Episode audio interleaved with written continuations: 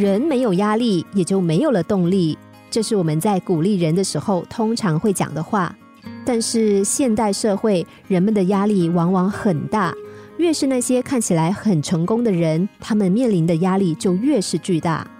科学家研究发现，现代职场中的人承受的高压，已经改变了他们的心理和身体状况。很多的高级主管、企业家的身体都会呈现出亚健康的状态。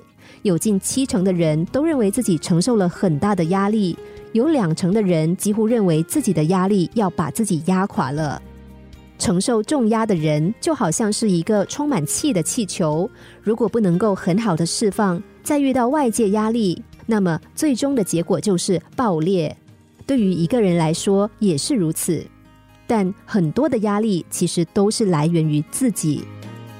银行里面的业务十分繁忙，柜台的工作人员一直在忙个不停，而排队的人啊络绎不绝，都在等着处理事务。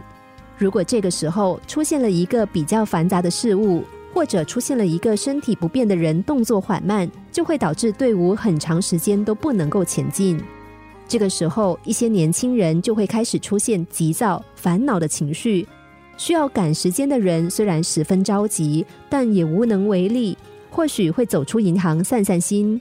而对于那些心胸宽广的人来说，他们或许并不认为有什么太大的问题。仅仅是更耐心的等待。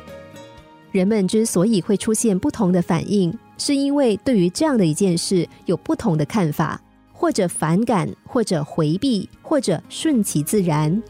于是，反感的人就会感到焦躁，回避的人就会走出去看看外面的人事物，而顺其自然的人就是耐心的等待。但是，不管是反感的态度，或者是回避的做法，还是耐心等待。对于事情本身都没有任何的作用，事情还是会按照它本来的面目来进行。换句话说，因为这件事情带来的任何情绪影响都没有任何的意义。压力和挫折也是相同的，我们没有办法能够完全避免压力，但是我们要有能力来面对和承受压力。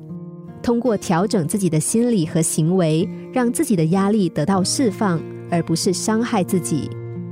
人生中遇到困难和压力是在所难免的事情，所以在压力下成长也是我们每个人必修的一课。如果你能够让压力得到恰当的转换，那么相信在你人生的道路上，压力只是你成功的垫脚石。